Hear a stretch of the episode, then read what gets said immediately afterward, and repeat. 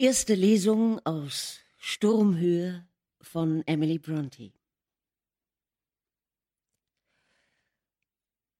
Ich bin soeben von einem Besuch bei meinem Hauswirt zurückgekehrt, dem einsiedlerischen Nachbarn, mit dem ich mich nun abgeben muss.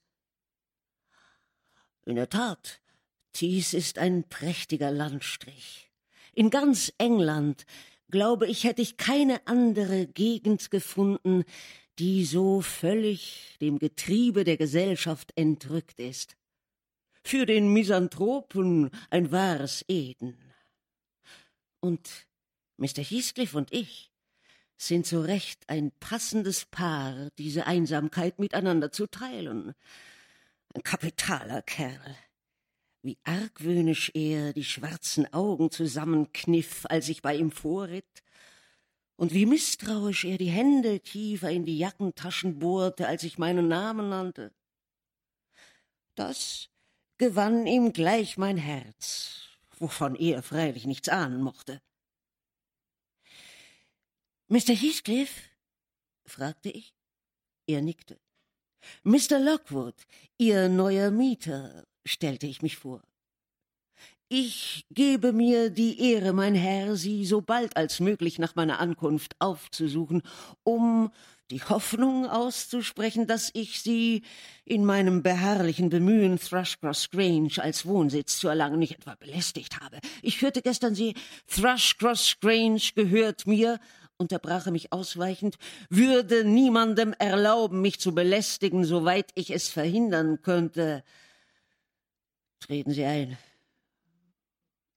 Das Treten Sie ein war mit zusammengepressten Zähnen gemurmelt worden und drückte den Gedanken aus, geh zum Teufel. Selbst das Tor, an dem er lehnte, ließ seinen Worten keine einladende Bewegung folgen. Als er jedoch sah, dass die Brust meines Pferdes sich gegen das Tor presste, zog er eine Hand hervor und öffnete. Dann ging er mürrisch vor mir die Allee hinauf. Als wir den Hof betraten, rief er Joseph, nimm Mr. Lockwoods Pferd und bring Wein herauf. Aha. Da haben wir anscheinend das gesamte Dienstpersonal, schloss ich aus diesem bündigen Auftrag. Kein Wunder, dass zwischen den Pflastersteinen Gras wächst und dass anscheinend nur das liebe Vieh für das Beschneiden der Hecken sorgt. Wuthering Heights, Sturmheithof, heißt Mr. Heathcliffs Wohnort. Der Name soll den atmosphärischen Tumult bezeichnen, dem dieser Ort bei stürmischem Wetter ausgesetzt ist. Einen reinen, stärkenden Luftzug müssen sie dort in der Tat haben. Man kann sich die Gewalt des um die Ecken des Gutshofs blasenden Nordwinds vorstellen, wenn man die schiefe, geduckte Haltung der paar verkümmerten Föhren, die hinter dem Haus stehen, betrachtet und die Reihe dürrer Dornbüsche, die alle ihre Glieder nach einer Richtung drehen, als erbettelten sie Almosen von der Sonne. Glücklicherweise hatte der Baumeister Voraussicht genug, ein festes Haus aufzurichten. Die schmalen Fenster sind tief in die Mauern eingelassen und die Hausecken sind mit gewaltigen Ecksteinen verteidigt. Ich blieb ein Weilchen auf der Schwelle stehen, um die reichen Ornamente der Vorderseite zu betrachten. Über dem Portal entdeckte ich unter einer Vielzahl zerbröckelnder Greife und schamloser kleiner Buben äh, die Jahreszahl 1500 und den Namen Herton Earnshaw. Ich hätte gern einige Fragen gestellt und den Eigentümer um eine kurze Geschichte des Ortes gebeten, aber seine Haltung an der Tür schien mein schleuniges Eintreten oder gänzliches Verschwinden zu erwarten, und ich hatte keine Lust, seine Laune zu verschlimmern, wenigstens nicht, ehe ich das Hausinnere besichtigt hatte.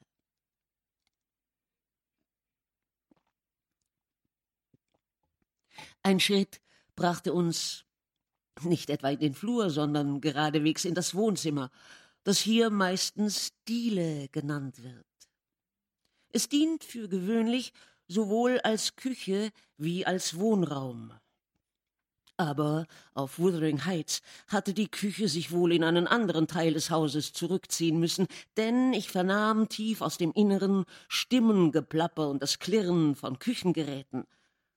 Auch bemerkte ich hier am großen Herd keine Spuren des Kochens, Bratens oder Backens, und an den Wänden hingen keine kupfernen Pfannen und blechernen Siebe. Eine Wand allerdings erstrahlte in prächtigen Lichtreflexen. Hier türmte sich auf einem riesigen eichenen Buffet Reihe über Reihe zinnerner Schüsseln bis zur Decke empor. Diese war nie getüncht worden. Ihre gesamte Balkenstruktur bot sich nackt den forschenden Blicken dar, ausgenommen dort, wo ein mit Haferbroten und Schweineschinken hochbeladenes Hängebrett sie verbarg. Den Fußboden bildeten glatte weiße Steinfliesen. Die einfachen hochlehnigen Stühle waren grün gestrichen, ein oder zwei schwarze Lehnsessel verbargen sich im Schatten. In einem Bogen unter dem Buffet lag eine riesige rehfarbene Hündin, umringt von einer Schar quiekender Jungen. Und weitere Hunde streckten sich auf anderen Lagerplätzen aus. Ich setzte mich in der Nähe des Herdes auf einen Stuhl demjenigen gegenüber, dem sich mein Hauswirt zuwandte, und wollte eine Gesprächspause durch den Versuch, die Hundemutter zu streicheln, ausfüllen. Sie hatte ihre Kinderstube verlassen und schlich mit gekräuselter Oberlippe und fletschenden Zähnen hinten um meine Beine herum. Meine Liebkosung veranlasste sie zu einem langen Knurren. Sie täten besser, den Hund in Ruhe zu lassen, grollte Mr. Heathcliff und versetzte dem Tier sogleich einen Fußtritt. Sie ist nicht gewöhnt, verhätschelt zu werden, ist kein Schoßhündchen. Dann wandte er sich einer Seitentür zu und rief wieder Joseph. Joseph antwortete aus den Tiefen des Kellers mit unverständlichem Gemurmel, kam aber nicht herauf. So tauchte sein Herr zu ihm hinunter und ließ mich mit der rauflustigen Hündin und einem Paar grimmiger, zottiger Schäferhunde allein, die gemeinsam alle meine Bewegungen misstrauisch überwachten. Ich hatte keine Lust, die Bekanntschaft ihrer Raubtiergebisse zu machen und saß daher still. Da ich aber annahm, dass sie mimische Beleidigungen nicht bemerken würden, begann ich unglücklicherweise dem Trio Fratzen zu schneiden, und irgendein Ausdruck meines Gesichtes irritierte Madame derart, dass sie plötzlich in Wut ausbrach und auf meine Knie sprang. Ich schüttelte sie ab und beeilte mich, den Tisch zwischen uns zu rücken. Dies Vorgehen brachte die ganze Bande auf die Beine. Eine halb Dutzend vierfüßiger Feinde jeder Größe und jeden Alters sprang aus verborgenen Winkeln in die Mitte des Raumes. Meine Absätze und Rockschöße bildeten ihre Angriffspunkte. Die größeren Streiter wehrte ich so gut ich konnte mit dem Schüreisen ab. Doch war ich gezwungen, laut um den Beistand eines der Hausbewohner zu rufen, damit der Friede wiederhergestellt werde. Mr. Heathcliff und sein Diener erstiegen die Kellertreppe mit empörender Langsamkeit. Ich glaube nicht, dass sie es um eine Sekunde eiliger hatten als sonst, obwohl im Wohnzimmer ein wahrer Sturm tobte. Endlich betrat der Herr die Szene. Was zum Teufel ist denn hier los? fragte er. Ja, zum Teufel, was wohl? brummte ich. Ihre Bestien sind ja wie besessen, Herr. Sie könnten einen Fremden ebenso gut mit einer Brut von Tigern allein lassen. Hm. Es ist gut, dass die Hunde wachsam sind. Ein Glas Wein gefällig? Nein, danke. Doch nicht etwa gebissen, wie? Heathcliffs Antlitz erheiterte sich zu einem Grinsen. Äh, nun, sagte er, Sie sind aufgeregt, Mr. Lockwood. Hier, trinken Sie ein Glas Wein. Gäste sind in diesem Haus so außerordentlich selten, dass ich und meine Hunde, wie ich gern zugebe, sie kaum zu empfangen verstehen. Auf Ihr Wohl, Herr. Ich verneigte mich und erwiderte den Toast, denn ich begann einzusehen, dass es albern war, wegen des schlechten Betragens von ein paar Kötern verdrießlich zu sein. Er, wahrscheinlich einsichtsvoll erkennend, wie unklug es sei, einen guten Mieter zu kränken, mäßigte etwas seine lakonische Art und kam auf eine Sache zu sprechen, die, wie er meinte, von Interesse für mich wäre. Er brachte das Gespräch auf die Vor- und Nachteile meines gegenwärtigen Aufenthaltsortes. Er behandelte dies Thema sehr gewandt, und ehe ich heimkehrte, fühlte ich mich ermutigt genug, für morgen einen zweiten Besuch zu planen. Er selbst wünscht offenbar keineswegs, nochmals durch mich belästigt zu werden. Ich werde dessen ungeachtet hingehen. Es ist erstaunlich, wie gesellig ich mir vorkomme im Vergleich zu ihm.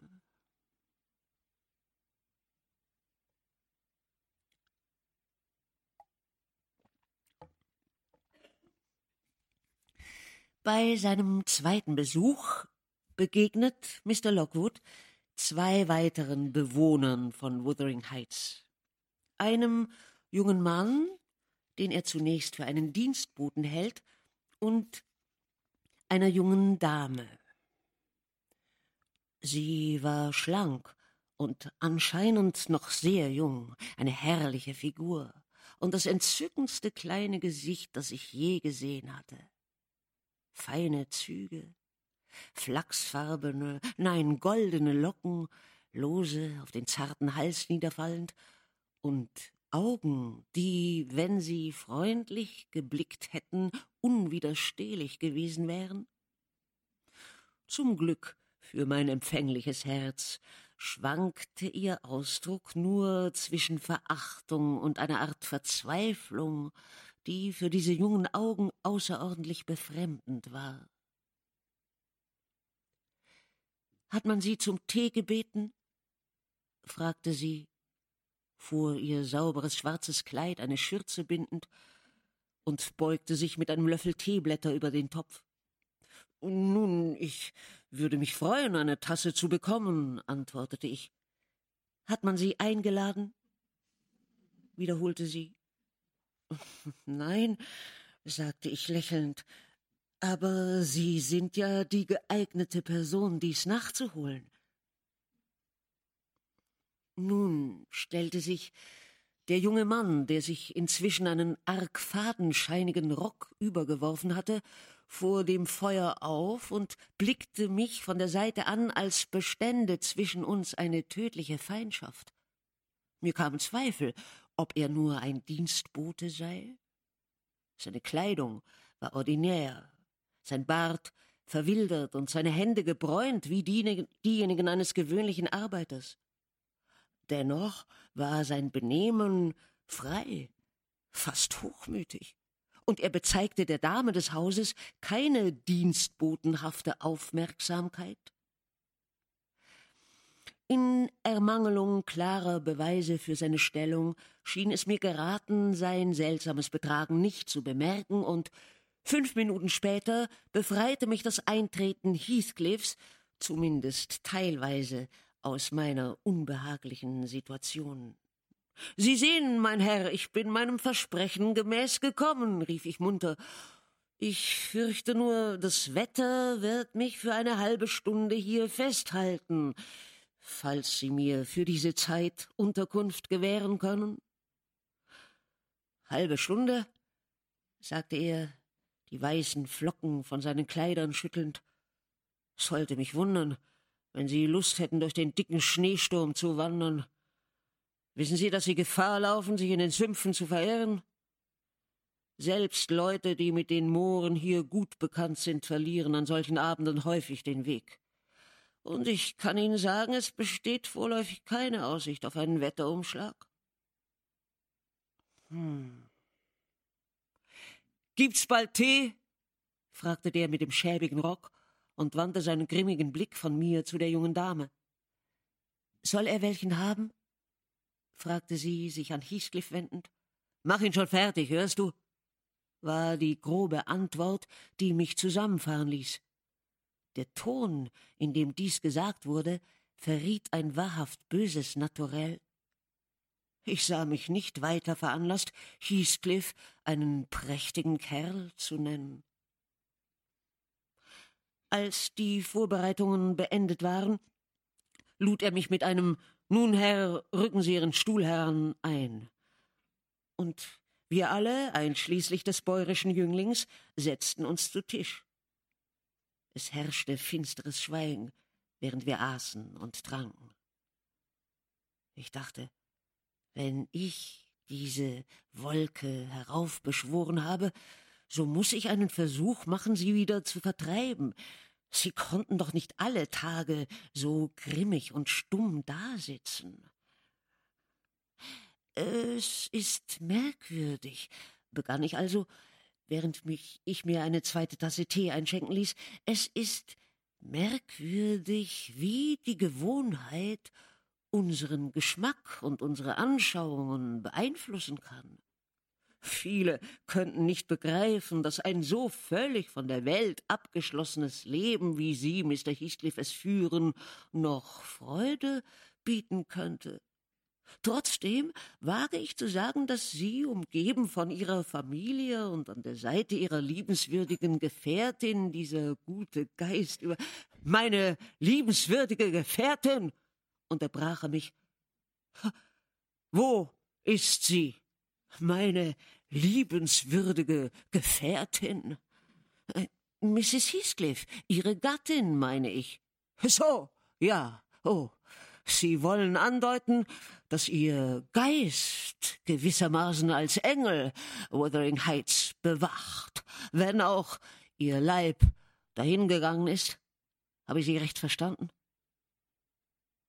Meinen Irrtum gewahrend, versuchte ich ihn wieder gut zu machen. Ich hätte sehen können, dass ein zu großer Altersunterschied zwischen den beiden bestand, um es glaubhaft erscheinen zu lassen, dass sie Mann und Frau seien. Er war ungefähr vierzig, sie sah nicht älter aus als siebzehn.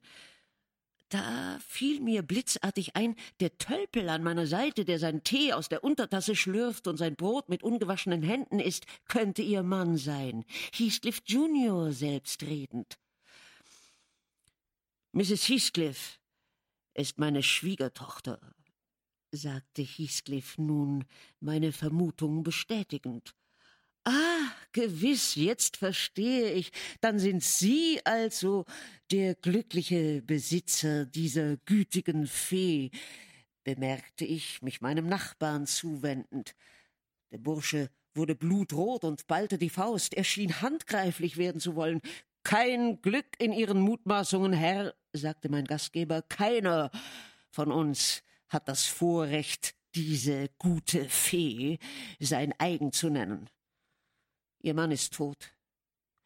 Ich sagte, sie sei meine Schwiegertochter. So muss sie also meinen Sohn geheiratet haben.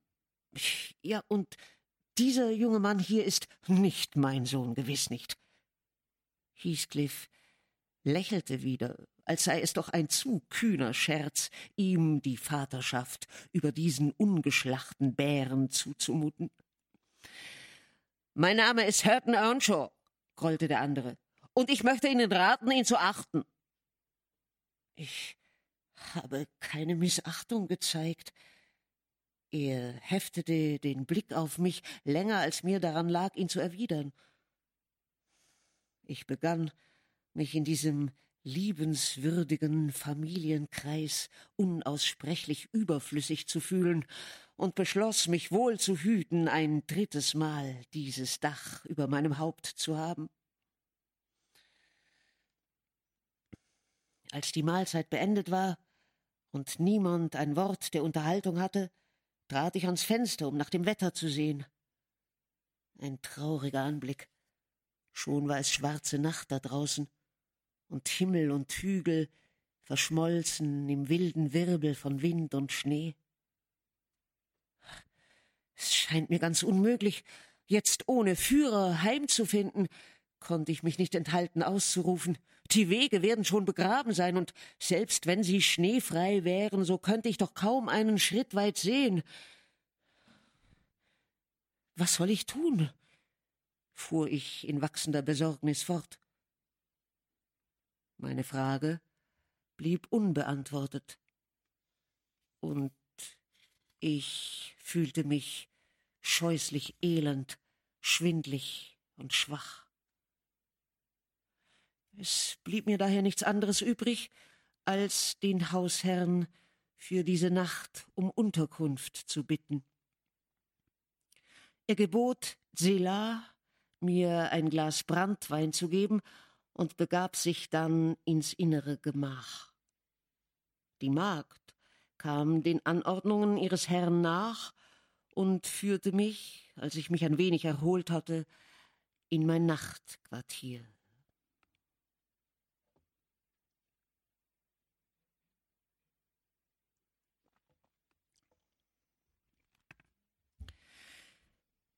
Während sie mich die Treppen hinaufführte, empfahl sie mir, das Licht zu dämpfen und kein Geräusch zu machen, denn ihr Herr habe eine wunderliche Neigung für das Zimmer, in dem sie mich unterbringen wollte, und würde wissentlich keinen Menschen dort hineinführen?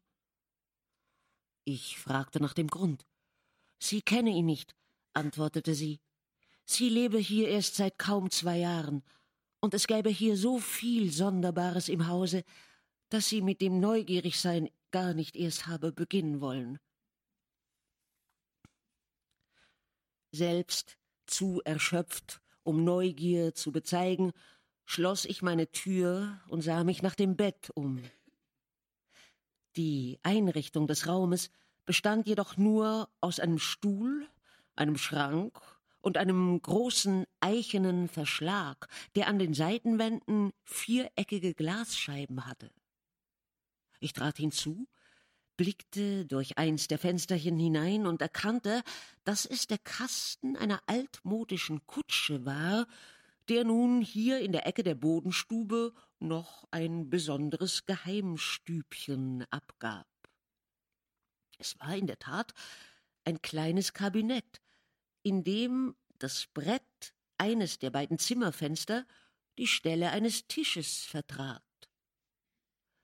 Ich öffnete den Wagenschlag, stieg mit meiner Kerze hinein, schloss die Tür und fühlte mich nun endlich geborgen. Auf dem Fensterbrett, auf das ich meine Kerze stellte, lagen ein paar verschimmelte Bücher. Das Brett selbst war über und über bekritzelt. In den verschiedensten Schriftzügen las ich Catherine Earnshaw. Hier und da variiert als Catherine Heathcliff und Catherine Linton. Voll matter Müdigkeit lehnte ich den Kopf ans Fenster und fuhr fort zu lesen. Catherine Earnshaw, Heathcliff, Linden, bis mir die Augen zufielen. Doch kaum hatte ich sie geschlossen, als im Dunkel vor mir gespensterhaft leuchtende Buchstaben tanzten, lauter Catherines, und als ich aufblickte, um den zudringlichen Namen zu verscheuchen, sah ich, dass der brennende Docht meiner Kerze sich auf eins der alten Bücher herabgeneigt hatte und auf dem Einband schwelte. Es roch nach verbranntem Leder. Ich kürzte den Docht, und da ich mich infolge der Kälte und meines Unwohlseins sehr unbehaglich fühlte, setzte ich mich aufrecht hin und schlug in der Absicht zu lesen das ledierte Buch auf meinen Knien auf. Es war eine in schrägen Lettern gedruckte Bibel. Sie hatte einen unangenehm modrigen Geruch. Die erste Seite trug die Aufschrift Catherine Earnshaw ihr Buch und ein Datum, das etwa ein Vierteljahrhundert zurücklag. Ich schloss den Band und griff nach einem anderen und so fort, bis ich sie alle durchgesehen hatte. Catherines Bücherei war recht gewählt, und der Grad ihrer Zerlesenheit bewies, dass sie viel benutzt worden war, wenn auch nicht immer zu ihrem eigentlichen Zweck. Kaum ein Kapitel war einem Kommentar in Tinte und Feder entgangen. Oft war jeder kleinste weiße Raum damit bedeckt. Teilweise waren es nur abgerissene Sätze, doch manchmal schienen sich die Notizen geradezu zu einem Tagebuch zu erweitern. Die Handschrift war ungelenk und kindlich. Sofort erwachte in mir ein gewisses Interesse für die unbekannte Catherine, und ich machte mich an die Entzifferung ihrer verblassten Hieroglyphen. Ein grässlicher Sonntag begann die erste Aufzeichnung. Ich wollte der Vater wäre wieder da. Hindley ist ein greulicher Stellvertreter. Sein Benehmen gegen Heathcliff ist abscheulich. Heathcliff und ich haben die Absicht zu rebellieren. Wir haben heute Abend die einleitenden Schritte getan. Den ganzen Tag goss es in Strömen. Wir konnten nicht zur Kirche gehen, deshalb musste Joseph in der Dachstube eine Andacht abhalten. Wir wurden nebeneinander auf einen Sack voll Korn gesetzt und froren gehörig. Wir hofften, dass es auch Joseph zu kalt sein werde, um lange hier zu hocken, und dass er uns nur eine kurze Predigt halten werde, vergebliches Hoffen.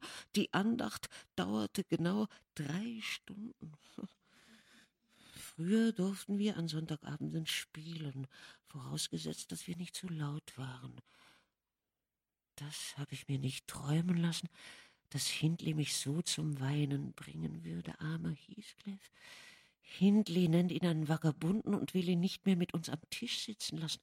Und er sagt, er und ich dürfen nicht mehr zusammenspielen und droht ihn aus dem Haus zu jagen, wenn wir seinen Befehl nicht respektieren.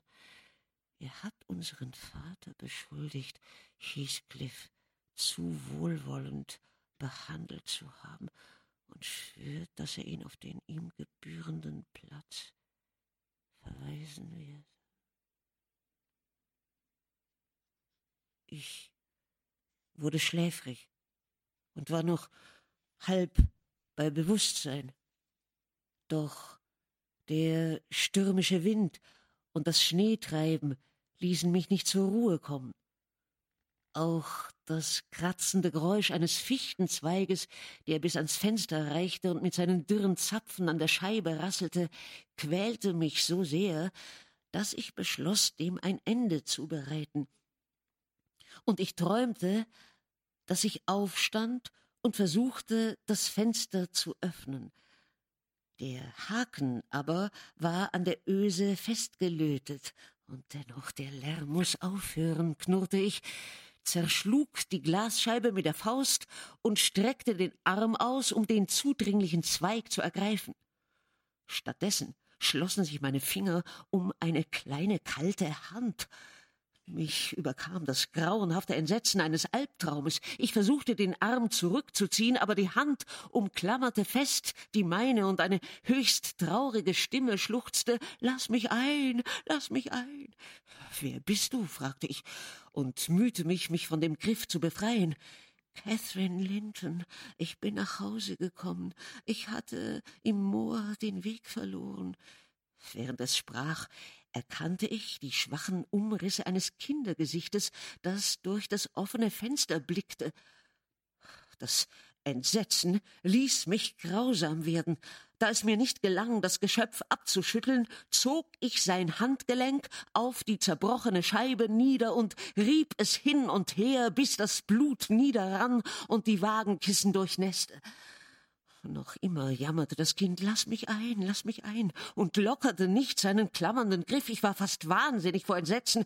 Wie kann ich? antwortete ich schließlich. Lass mich los, wenn du willst, dass ich dich einlassen soll.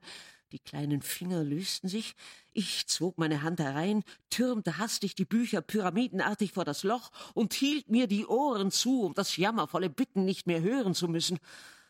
Doch so wie ich wieder aufhorchte, hörte ich das kummervolle Winseln. Lass mich ein, lass mich ein, lass mich ein. Geh weg, rief ich. Ich werde dich nie einlassen. Und wenn du zwanzig Jahre darum bitten solltest. Es sind zwanzig Jahre, klagte die Stimme. Zwanzig Jahre. Seit zwanzig Jahren bin ich ruhelos gewandert. Darauf vernahm ich ein schwaches Kratzen von draußen und der Stoß Bücher wankte. Ich wollte aufspringen, konnte aber kein Glied rühren und schrie in maßloser Angst gellend auf. Zu meiner Verwirrung entdeckte ich, dass mein Schrei nicht nur eingebildet gewesen war, denn eilige Schritte nahten meiner Zimmertür, jemand stieß sie hastig auf, und durch die Fenster meines Bettraumes Bettraumes drang Lichtschein. Ich saß bebend da und wischte mir den Schweiß von der Stirn. Der Eingetretene schien zu zögern und murmelte etwas vor sich hin. Endlich sagte er flüsternd, anscheinend kaum eine Antwort erwartend Ist jemand hier? Ich hielt es für das Beste, meine Anwesenheit zu bekennen. Ich wandte mich also zur Seite und öffnete den Wagenschlag. Die Wirkung, die dies hatte, werde ich in meinem Leben nicht vergessen. Heathcliff stand in Hemd und Unterhosen nahe der Stubentür. Sein Gesicht war so weiß wie die Wand hinter ihm. Das Knarren des Wagenschlags traf ihn wie ein elektrischer Schlag. Es ist nur Ihr Gastherr, rief ich schnell, da ich ihm die Demütigung, noch länger seine Feigheit zu zeigen, ersparen wollte. Ich hatte das Unglück, infolge eines Albtraumes laut zu schreien. Es tut mir leid, dass ich Sie weckte. Zum Henker, Lockwood. Ich wünschte, Sie wären beim. Wer brachte Sie in dieses Zimmer? Wer, wer war es? Ich hätte große Lust, den Betreffenden noch diesen Moment aus dem Hause zu jagen. Es war Ihre Magd Silla, antwortete ich, aus dem Wagen springend. Mir wär's recht, wenn Sie's täten, Mr. Heathcliff. Sie verdient es wirklich. Ich vermute, sie wollte sich auf meine Kosten einen neuen Beweis dafür schaffen, dass es in diesem Raum spukt. Nun, daran ist kein Zweifel. Es wimmelt von Kobolden und Gespenstern. Sie haben allen Grund, das Zimmer verschlossen zu halten. Ich versichere es Ihnen. Keiner wird Ihnen für ein Schläfchen in dieser Geisterhöhle Dank schulden. Was wollen Sie damit sagen? fragte Heathcliff. Ja, wäre der kleine Teufelsbraten zum Fenster hereingekommen, hätte sie mich erwürgt, entgegnete ich. Ich werde mich der Rache ihrer gastlichen Vorfahren nicht noch einmal aussetzen. Und das Satansmädel, Catherine Linton oder Earnshaw oder wie sie hieß. Sie muss ein Wechselbalg, eine gottlose kleine Seele gewesen sein. Sie sagte mir, sie gehe seit zwanzig Jahren um, bestimmt zur gerechten Strafe für ihre Vergehungen zu Lebzeiten. Was fällt Ihnen ein, Herr, so zu mir zu sprechen? donnerte Heathcliff. Wie, wie wagen Sie es unter meinem Dach? Gott, ist verrückt, solche Reden zu führen. Und verzweifelt griff er sich an die Stirn. Ich wusste nicht, ob ich ihm diese Worte übel nehmen oder sie nicht beachten sollte. Doch da er mir so tief ergriffen schien, hatte ich Mitleid. Ich versicherte, dass ich den Namen Catherine Linton nie vorher gehört hätte, dass aber durch das häufige Überlesen desselben dieser, nachdem ich in den Schlaf gefallen war, zu einer Traumgestalt geworden war. Während ich so sprach, sank Heathcliff langsam in die Polster des Wagenbettes zurück, so dass er schließlich meinen Blicken ganz verloren war. Doch erriet ich an seinen schnellen, unregelmäßigen Atemzügen seine tiefe Bewegung. Da ich ihn nicht wissen lassen wollte, dass ich seine Aufregung bemerkt hatte, ordnete ich meine Kleidung, sah nach der Uhr und sagte, wie für mich selbst, noch nicht drei Uhr. Ich hätte schwören können, es sei schon sechs.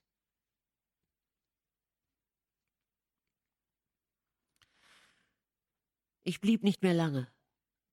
Am Frühstück teilzunehmen lehnte ich ab. Und beim ersten Dämmerlicht nahm ich die Gelegenheit wahr, in die freie Luft zu entkommen, die jetzt klar und still und kalt wie Eis war. Noch ehe ich das Ende des Gartens erreicht hatte, rief mein Wirt mir zu, zu warten und bot mir an, mich übers Moor zu begleiten. Es war gut, dass er das tat, denn der ganze Hügelrücken war ein wogendes weißes Meer, und ganze Reihen kleiner Hügelchen waren von der Karte, die mein gestriger Gang in meinem Gehirn aufgezeichnet hatte, verschwunden.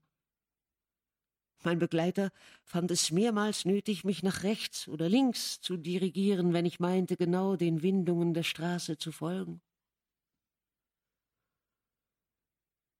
Wir sprachen kein Wort. Und als wir den Eingang zum Park von Thrushcross Grange erreichten, meinte er, hier sei ich nun sicher, und verabschiedete sich mit einer kurzen Verbeugung. Dann schritt ich vorwärts, meinem eigenen Richtungssinn vertrauend. Als ich das Haus betrat, schlug es zwölf, und das ergibt genau eine Stunde für jeden Kilometer des normalen Weges von Wuthering Heights hierher. Die Haushälterin und ihre Trabanten eilten zu meiner Begrüßung herbei. Alles rief lärmend, dass man mich schon für verloren gehalten habe. Ich hieß sie sich beruhigen, dass sie mich ja nun wieder hier sähen und schlich frosterstarrt nach oben. Ich kleidete mich um und begab mich dann in mein Arbeitszimmer, schwach wie ein Kätzchen und fast zu ermattet, um das muntere Feuer und den dampfenden Kaffee zu genießen, den die Haushälterin zu meiner Erfrischung bereitet hatte.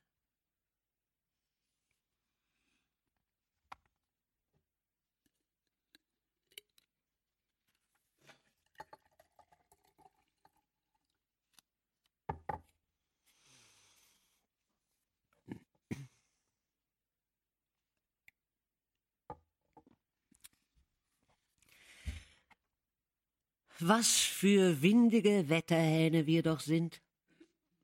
Ich, der ich beschlossen hatte, mich von aller Gesellschaft fernzuhalten, und meinem Stern dankte, dass er mich hier einen Ort finden ließ, wo ich diesem Trieb folgen konnte, ich, schwacher Kerl, musste endlich die Waffen strecken, nachdem ich den ganzen Tag mit einem Gefühl von Niedergeschlagenheit und Einsamkeit gekämpft hatte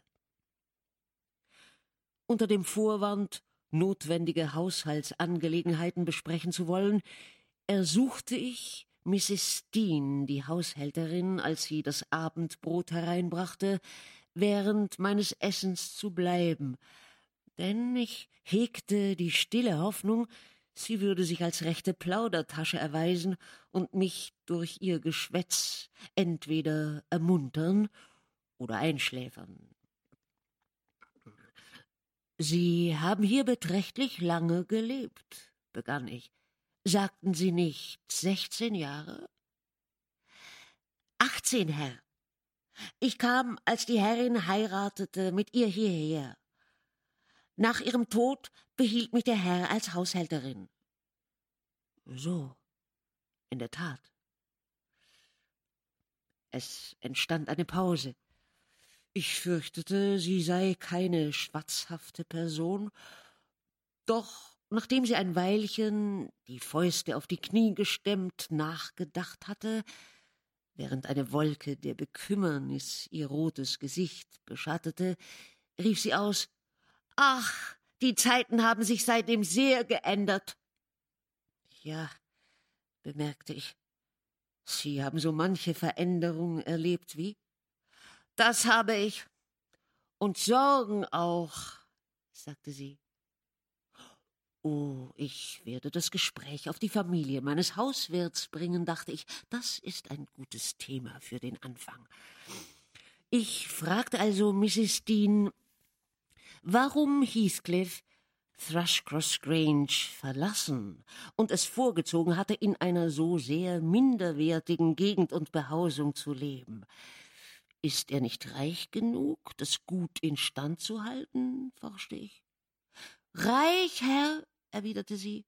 Er hat wer weiß wie viel Geld, und jedes Jahr wird es mehr.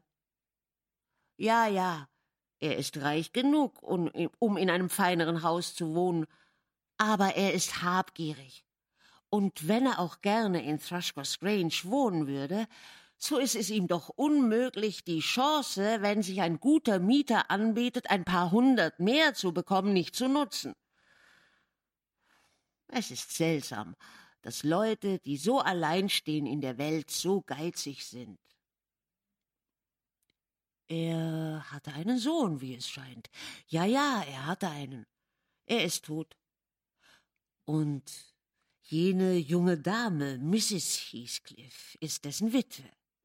Ja. Haben Sie sie auf Wuthering Heights gesehen? Entschuldigen Sie, dass ich frage, aber ich wüsste gern, wie es ihr geht.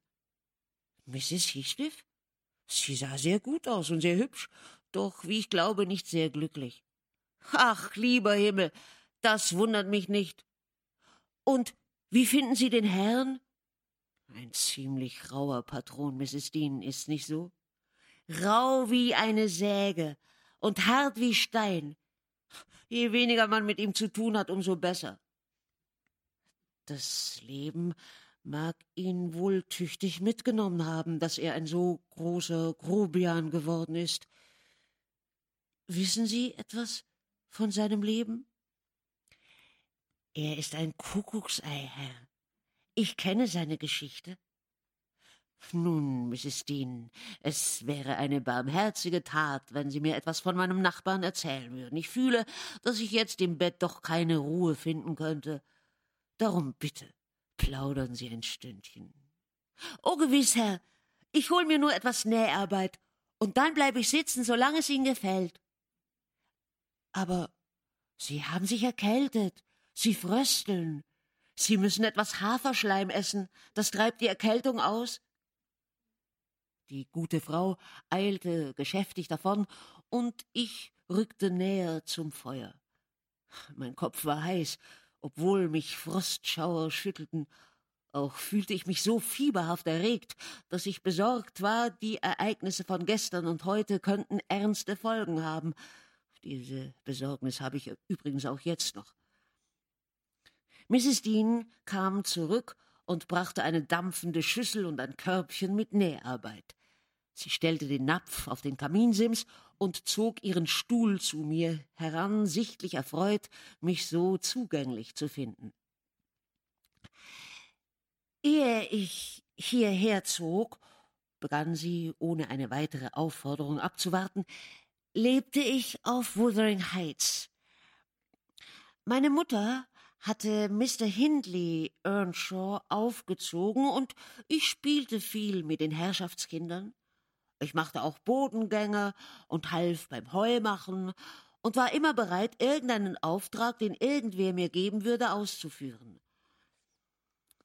An einem Sommerabend, so viel ich mich erinnere, war es zu Beginn der Ernte, kam der alte Mr. Earnshaw von einer Geschäftsreise nach Liverpool mit einem Findling zurück.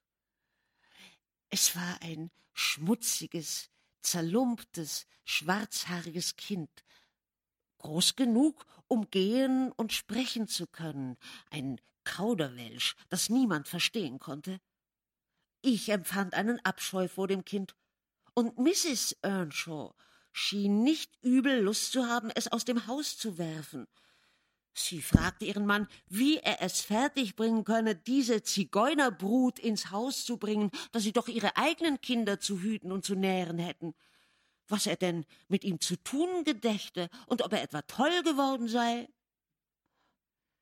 Der Herr versuchte, die Sache zu erklären, und alles, was ich seinen Worten entnehmen konnte, war, dass er es hungernd und hilflos in den Straßen Liverpools gefunden habe, wo er sich seiner annahm.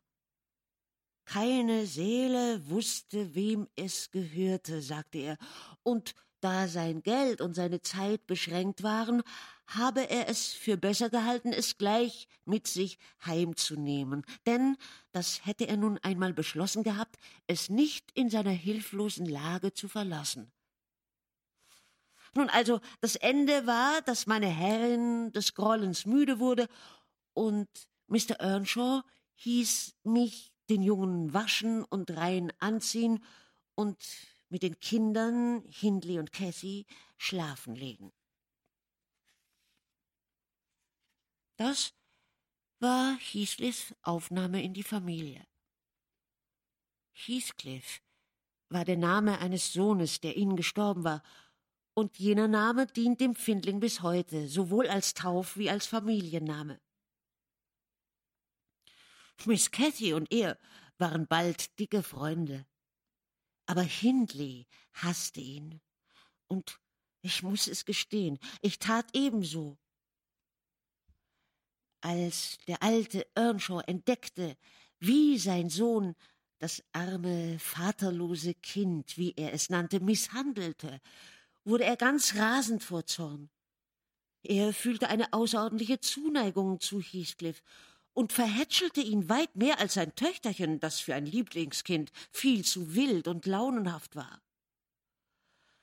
So stiftete Heathcliff von Anbeginn Unfrieden im Hause.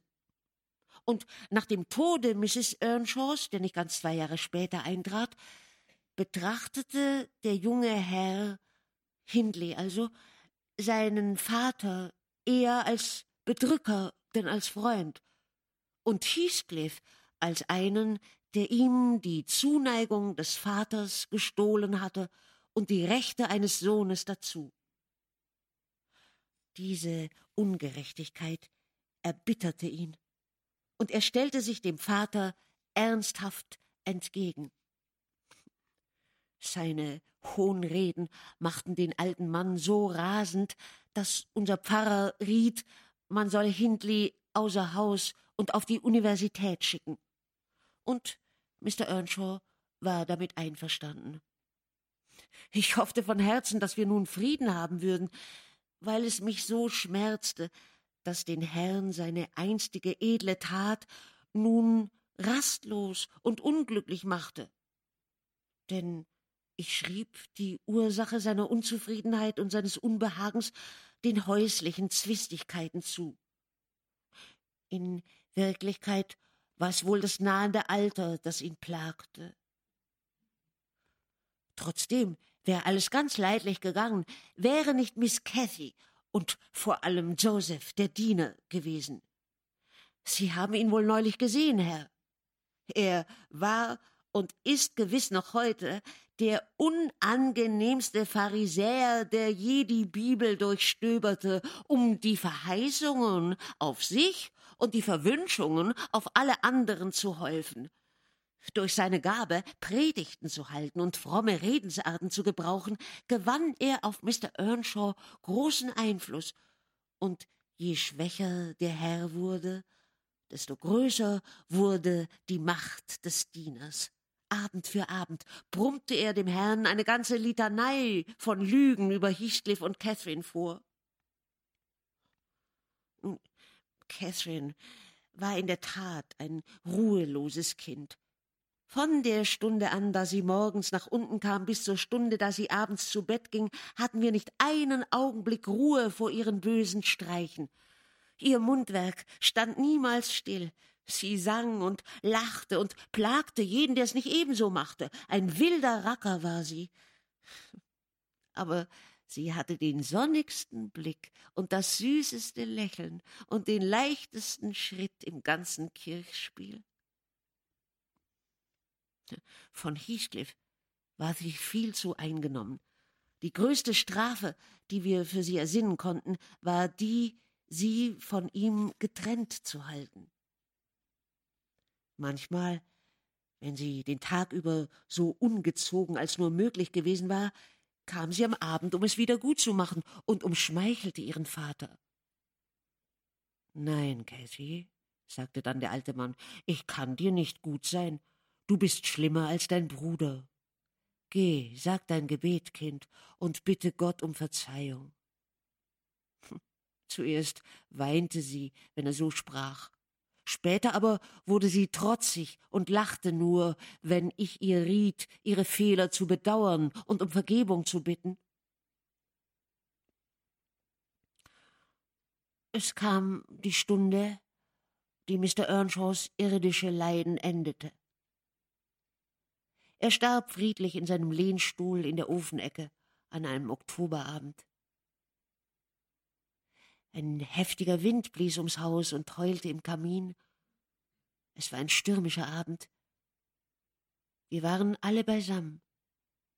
Ich, ein wenig abseits vom Feuer, fleißig strickend, und Joseph am Tisch in der Bibel lesend. Denn wenn die Arbeit getan war, saßen die Dienstleute gewöhnlich mit der Herrschaft im Wohnraum.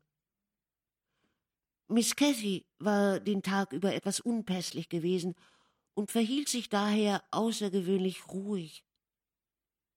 Sie lehnte an ihres Vaters Knie, und Heathcliff lag auf dem Boden, den Kopf in ihrem Schoß. Ich entsinne mich, dass der Herr ihr wundervolles Haar streichelte. Es gefiel ihm so sehr, sie sanft zu sehen, und er sagte, Warum kannst du nicht immer ein gutes Mädchen sein, Casey? Sie sah zu ihm hinauf und lachte und antwortete, Warum kannst du nicht immer ein guter Vater sein? Als sie aber sah, dass sie ihn erzürnt hatte, küsste sie seine Hand und sagte, sie wolle ihn in den Schlaf singen. Und sie sang sanft und leise, bis seine Finger sich aus den ihren lösten und sein Kopf auf die Brust sank.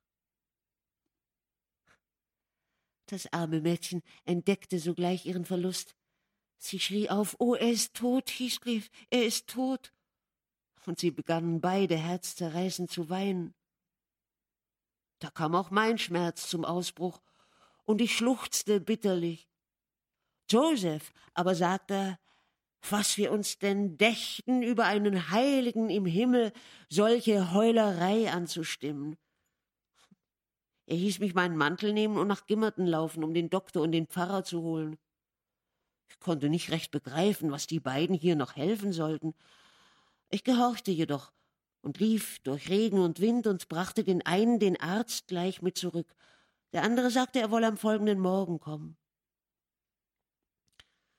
Ich überließ alle weiteren Maßregeln dem alten Diener und lief nach oben ins Kinderzimmer. Oben angekommen, schlich ich leise zur Tür.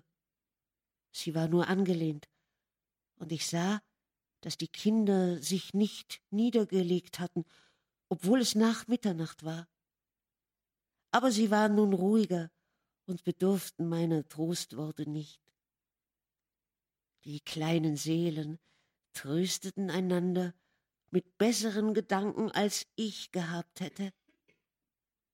In ihrem kindlichen Gespräch malten sie sich den Himmel so herrlich aus, wie es ein anderer kaum verstanden hätte.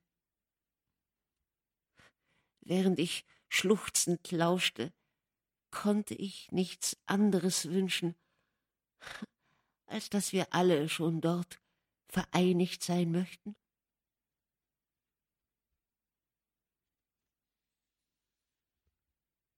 Aber, Mr. Lockwood, ich habe ja gar nicht bedacht, dass diese Geschichten Sie nicht interessieren können.